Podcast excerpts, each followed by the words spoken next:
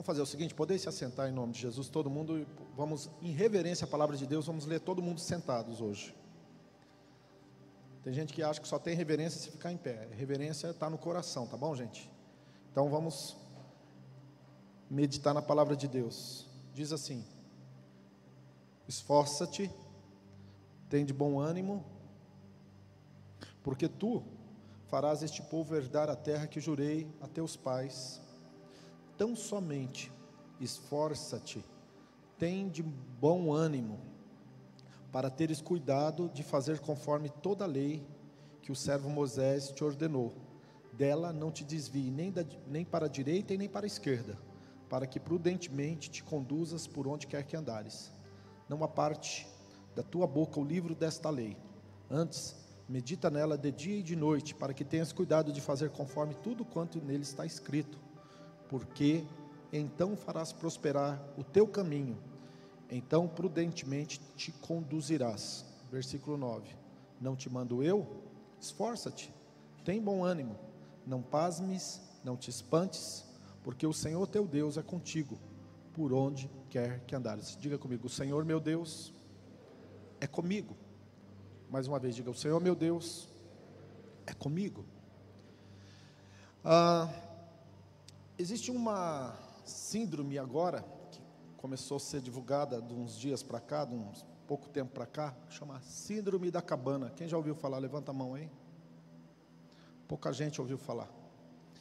A síndrome da cabana, ela é a síndrome que apareceu junto com a pandemia, é, onde as pessoas elas ficaram em casa sem sair, ficaram é, sem muita gente home office, algumas pessoas não participaram mais da igreja, outras pessoas literalmente devido estar relacionado à educação, né, não está tendo aula, essas pessoas não foram mais para a escola e nem os professores também praticamente estão indo na escola. E essa síndrome, ela, ela veio trazendo é, duas situações. A primeira é um estado de zona de conforto mesmo, onde a pessoa ela não quer mais pegar trânsito, onde a pessoa não quer ficar parada lá, sei lá, no trânsito aí, dependendo da cidade, 30, 40, 50, uma hora, né, até chegar na sua casa. As pessoas não querem entrar num lugar onde tem muitas pessoas e elas se sentem cansadas, fadigadas, elas não têm vontade mesmo, não têm ânimo. A palavra seria não tem ânimo, estão apáticas. E tem uma outra questão, tem, que, tem pessoas que elas ficaram em casa e ficaram assistindo televisão. E a grande maioria ficou ali na frente do, dos jornais, né, aonde recebiam informações todos os momentos, todas as horas, e praticamente só se alimentava disso. E a pessoa é, desenvolveu um medo, quase que igual uma síndrome do pânico. E essa pessoa também ela não quer mais sair, não quer mais fazer coisas, porque ela, ela tem medo. Ela está como que se fosse paralisada por causa do medo.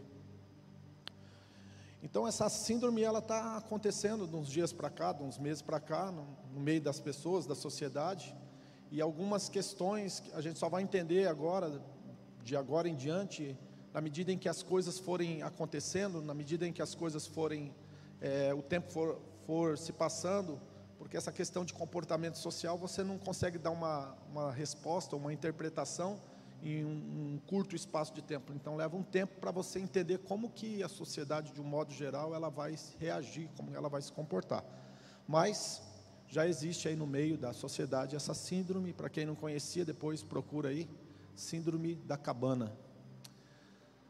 Ah, imagina um homem chamado Josué, ele tinha uma missão, diga comigo, Josué tinha uma missão.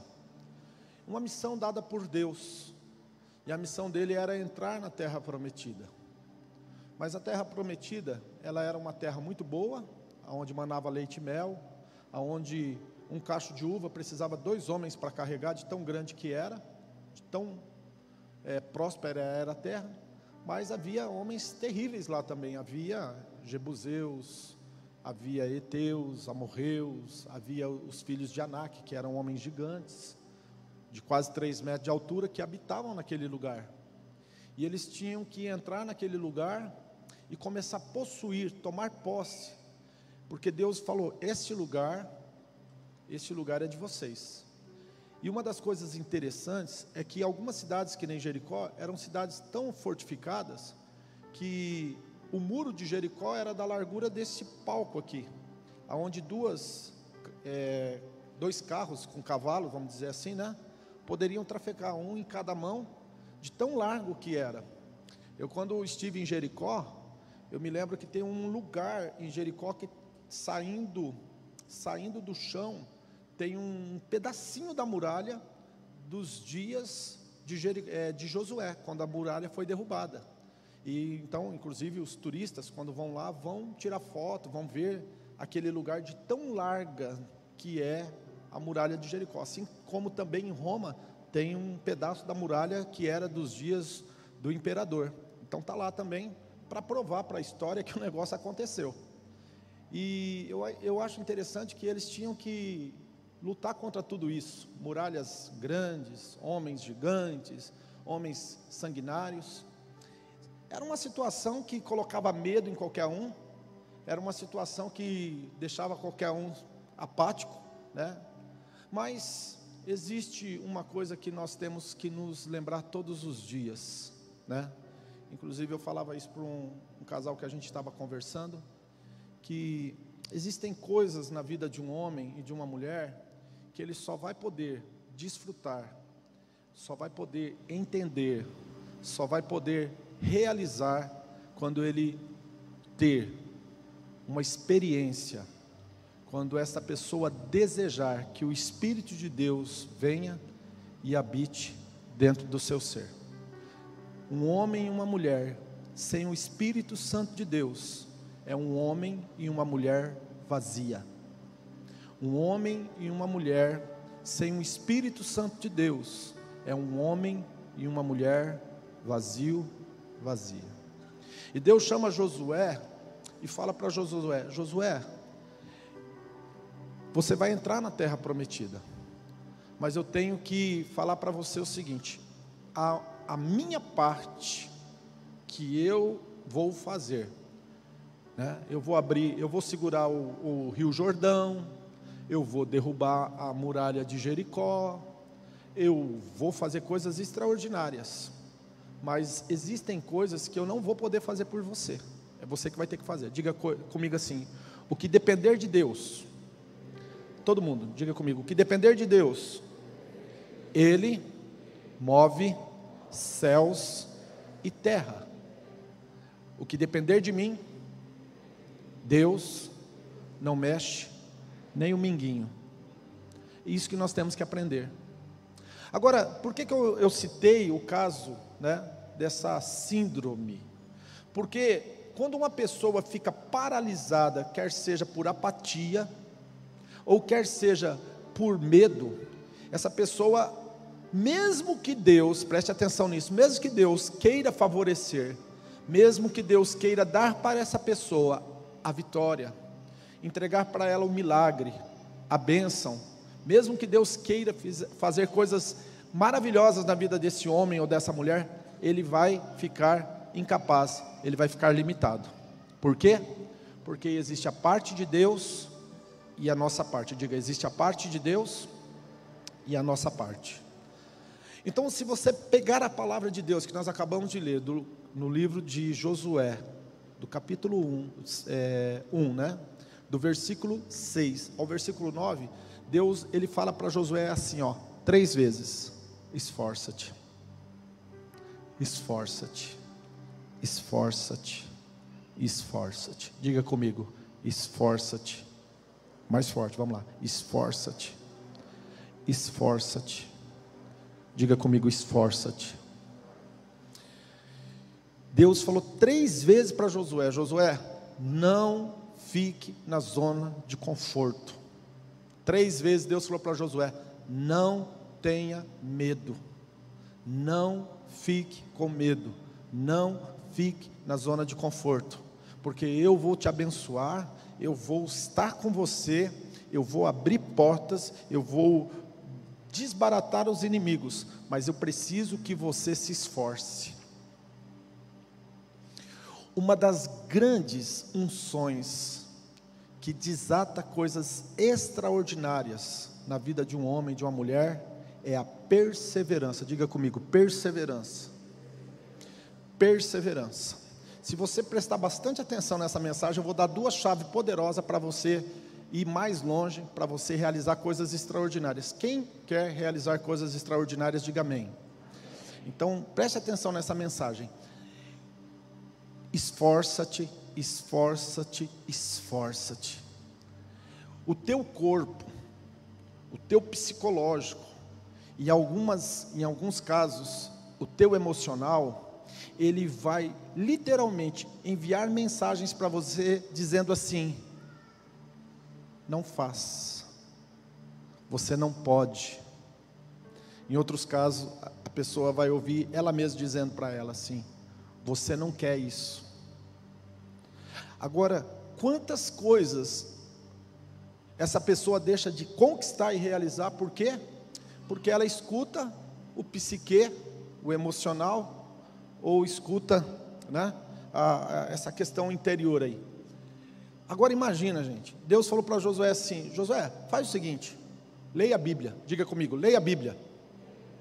Deus falou para Josué: leia a Torá, leia o Pentateuco. E ele não disse para ler de qualquer forma. Eu, eu gosto muito desse texto aqui, que eu, eu tento fazer assim, eu tento me é, ambientar com a realidade vigente. Quando Deus falou isso daí, não tinha luz elétrica, não tinha táxi, não tinha metrô, não tinha Uber.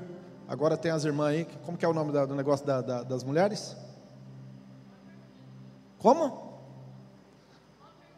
Motor Pink, olha, até as mulheres agora podem pegar o Uber delas, que chama Motor Pink. Ó, se vocês quiserem, quando vocês forem sair de casa não ter carro, fala com a irmã ali que ela tem agora o Motor Pink, que é um aplicativo que as mulheres podem sair, que uma outra mulher vai estar dirigindo para ela. Lá em casa mesmo, quando a pastora tem que sair, eu não posso levar, eu falo assim, ó, corre atrás daqueles irmãs lá da Motor Pink lá, em nome de Jesus. Agora olha para mim, irmãos. Deus falou para Josué assim: Josué, vamos fazer o seguinte eu vou te abençoar, mas eu quero que você medita nessa, nessa palavra dia e noite.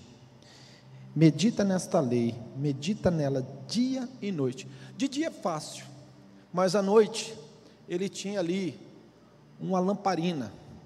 Quem é do tempo da lamparina e conheceu lamparina, levanta a mão. Então você está ficando velho que nem eu. Na casa da minha avó era a lamparina. E eu vou contar uma coisa para vocês. Quando, quando era tempo de frio, cinco e meia da tarde escurecia. Então, tinha que acender a lamparina, porque estava um breu dentro da casa. E você sabe o que, que acontecia? Acendia a lamparina mais cedo, tinha que apagar ela mais cedo. Então, na época que tinha lamparina, lá na casa da minha avó, então se escurecesse cinco e meia, quando era sete e meia, meu avô estava mandando a gente dormir, minha avó. Por quê? Porque não tinha dinheiro para ficar colocando querosene dentro da lamparina. Tem um custo. Então não tinha como ficar acesa a lamparina. Meu avô fazia. E ninguém queria ficar para o lado de fora porque estava um breu, estava escuro. Difícil o, o dia que não era lua cheia. Agora imagina Deus falando para Josué: Josué, te vira, cara. Te vira. Esforça-te. Dá teu jeito. Medita na lei de dia e de noite. Irmãos, eu não sei como Josué fez, mas ele, eu acredito que ele fez o que Deus mandou. Ele leu com lamparina, sem lamparina. Eu não sei se tinha leitura de braille já, né? Que é, chama cela, né? Eu não, não sei se tinha, eu acredito que não foi inventada há um pouco tempo. Mas ele tinha que meditar na palavra de Deus dia e noite. Porque Deus falou para ele assim: Josué, se você se esforçar, e se você tiver meditando na palavra dia e noite, e você ter cuidado, olha só, além de se esforçar, além de estar meditando na palavra, Deus disse assim para ele assim: José, você vai ter que ter cuidado. Se você fizer o que eu estou te mandando, se esforçar, se preparar na palavra, e se você tiver precaução, diga comigo, precaução. Então ele disse assim: Eu farei você prosperar no teu caminho, e ele vai te conduzir prudentemente. Não te mando eu? De novo ele fala: esforça-te. Diga comigo, as coisas de Deus são simples. Diga assim: complicado é o diabo. Eu vou repetir isso. As coisas de Deus são simples. Quando você começa a buscar Deus e começa a complicar demais, tem alguma coisa de, que não é de Deus, porque as coisas de Deus elas não são simplórias, são simples. Elas são muito fáceis de entendimento, elas são muito fáceis de você compreender. Por quê? Porque além de Deus te dar condições de meditar na palavra dele, Deus dá o espírito dele para te ensinar também. Então Deus falou para Josué: esforça-te, tem de bom ânimo, e eu vou te abençoar. Agora eu vou dar as duas chaves para vocês, tá bom? Quem quer as duas chaves? Chave número um. Isso daqui é um, é um, é um plus, tá? Que eu vou dar para você. Número um. Não entre em lugares aonde você não tem o favor. Não ande por lugares aonde você não tem favor. Se você quer ir mais longe, se você quer ser abençoado, entre em portas aonde você tem o favor. O favor no lugar onde você chegar é um sinal divino que você vai crescer naquele lugar ou naquele negócio. Chave número dois, eu vou encerrar essa mensagem. Chave número dois, não fique tentando agradar todo mundo, porque tem gente que quer agradar todo mundo e tem gente que nunca vai conseguir ser agradada. Você nunca vai conseguir agradar todo mundo e tem gente que nunca vai se agradar de você. Então nunca fique num lugar que você é apenas tolerado. Se você frequentar uma, um lugar que as pessoas só toleram a sua presença, você não é indicado para estar nesse lugar. Você tem que estar num lugar onde a tua presença é celebrada. Diga comigo, não posso ir em lugares aonde eu não tenho o favor. Diga, eu não posso ir em lugares aonde a minha presença é desprezada. Eu preciso estar em lugar aonde eu sou celebrado. Essas duas chaves, só elas por si só já é capaz de transformar a vida de qualquer pessoa. Como que a gente descobre essas chaves, pastor Jaquenilson? Se esforçando. Se esforçando, se esforçando, se esforçando, até o dia em que você entende que Deus, ele não quer complicar a sua vida. Deus quer fazer você crescer. Deus quer fazer você ir para frente, você ser bem-sucedido. Vai ter dificuldades? Vai. Vai passar por adversidades? Vai. Em alguns momentos você vai pensar em desistir? Vai. Mas preste atenção, meu querido. Se você entender que o lugar que Deus está te colocando, você lá tem o favor, preste atenção. Respeite isso. Honre isso. Ouve essa palavra aqui, isso aqui é muito profundo aqui, olha para mim aqui vocês. Honre. Sabe quando a porta do favor fecha? Quando você não honra. Quando você não tem respeito você pode entrar na porta do favor, mas se você não honrar o lugar onde você tem o favor, o favor pode desaparecer. Número dois, quando a tua presença é celebrada, quando você chega num lugar e as pessoas se alegram com você, as pessoas gostam de estar perto de você, gostam de você, as coisas vão fluir naturalmente. Então, quando você chegar nesse lugar, diga comigo assim: eu vou ser uma pessoa, gente boa. Tem pessoas que Deus quer ajudar ela, mas ela não se ajuda. Por quê? Porque nem, nem, nem os familiares aguentam ela. E aí? Como que a gente faz com isso? Então você tem que ser uma pessoa empática, uma pessoa altruísta, uma pessoa. É, puxa vida, você tem que ser. Vou colocar uma palavra aqui que eu acredito que está bem, bem dentro do nosso contexto. Você tem que ser um voluntário. Você tem que se apresentar Entendeu? Porque mesmo que Deus te plantar num lugar aonde ele vai fazer você conquistar tudo que Deus prometeu aqui na palavra dele. Mas se você não tiver esses valores, se você não for um servo, se você não for um voluntariado, se você não respeitar a unção que Deus colocou para você crescer, preste atenção, meu querido. Você vai ficar literalmente limitado na unção que Deus colocou sobre a sua vida. Lembrando que a palavra unção não é uma fumaça, não é uma, uma é um místico que, que acontece na vida de um homem e de uma mulher. A palavra unção vem da raiz da palavra grega que significa autorizado. Quando Deus falou para Josué, vai Josué, estou te mandando, Deus está dizendo assim, eu estou te ungindo para você entrar na terra prometida e fazer coisas extraordinárias. Só que eu quero que você entenda, Josué, quem faz milagre sou eu. Então, voltando à estaca número um que eu comecei aqui na introdução, diga assim: o que depender de Deus, Ele vai mover céus e terra. O que depender de mim, Deus não vai mover nem nem um mindinho. É o minguinho ou o mindinho que fala? É mindinho? É? Diga comigo assim: esforça-te Esforça-te. Esforça-te.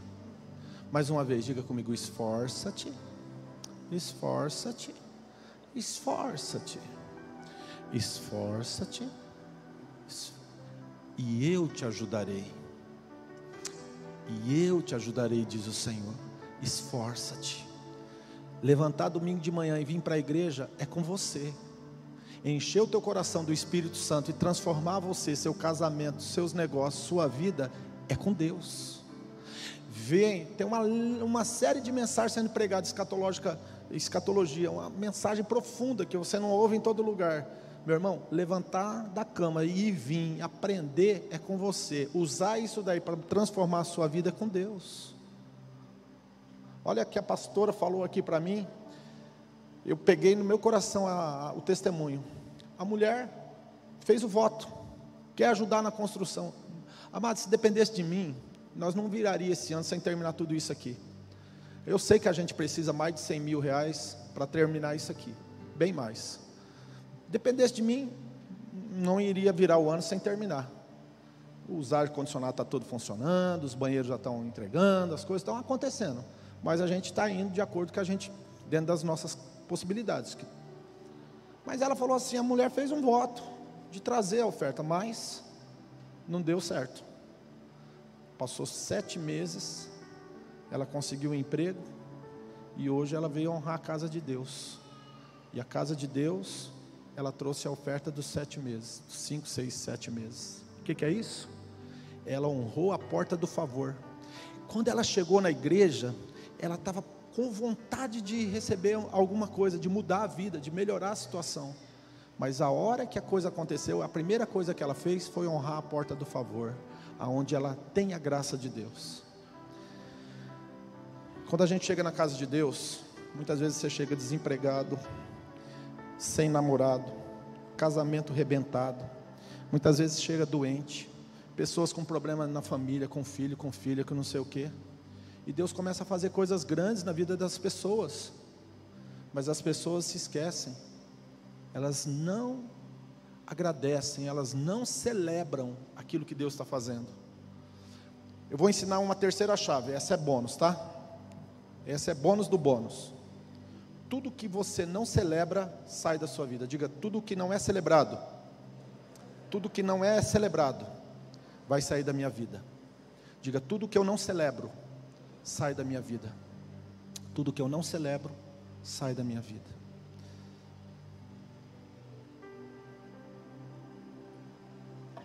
Quem que anotou tudo isso aí, diga amém. Se você não anotou, você perdeu, porque essas chaves são poderosas. Celebre. Começa celebrando as coisas que Deus deu na sua vida. Deus te abençoou, Deus te deu uma oportunidade, celebre isso. Está entendendo? Celebre isso para encerrar, diga comigo: esforça-te. Se coloca de pé. Esforça-te. Esforça-te. Josué, eu estou te enviando para você vencer, cara. Antônio, José, Maria, Pedro, eu estou te enviando para você vencer. Mas não depende de você. Não depende de mim, depende agora de você. Eu já falei que estava encerrando as duas vezes, né? Olha para mim, igreja.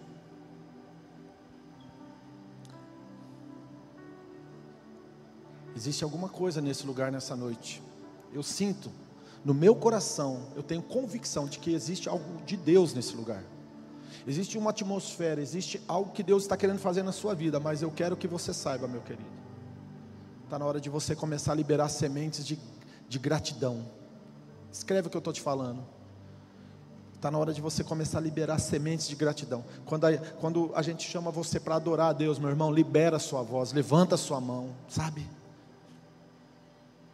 Quando nós chamamos vocês, meus queridos, para prestar atenção na palavra, meu irmão, não fica conversando, não. Se a gente for falar, vamos todo mundo se colocar de pé, se coloque de pé em nome de Jesus. A igreja do Senhor é Jesus. Quando o pastor falar assim, boa noite, paz seja convosco, vocês dizem? Então vamos lá. Se o pastor falar boa noite, paz seja convosco, vocês dizem? Mas não é qualquer amém, é o melhor amém que você pode entregar na casa de Deus, você vai dar ele agora. Você não vai dar lá fora. Entendeu? Você não vai dar um berro quando o Corinthians fazer cinco gols. Apesar que é muito bom ver o Corinthians fazendo cinco gols. Você vai dar agora. Esforça-te agora. Você imagina se você não se esforça aqui agora, você acha que você vai se esforçar daqui a pouco? Diga comigo assim: tudo que eu não agradeço, some da minha vida. Tudo que eu não sou grato, some da minha vida. Tudo que eu não celebro, some da minha vida.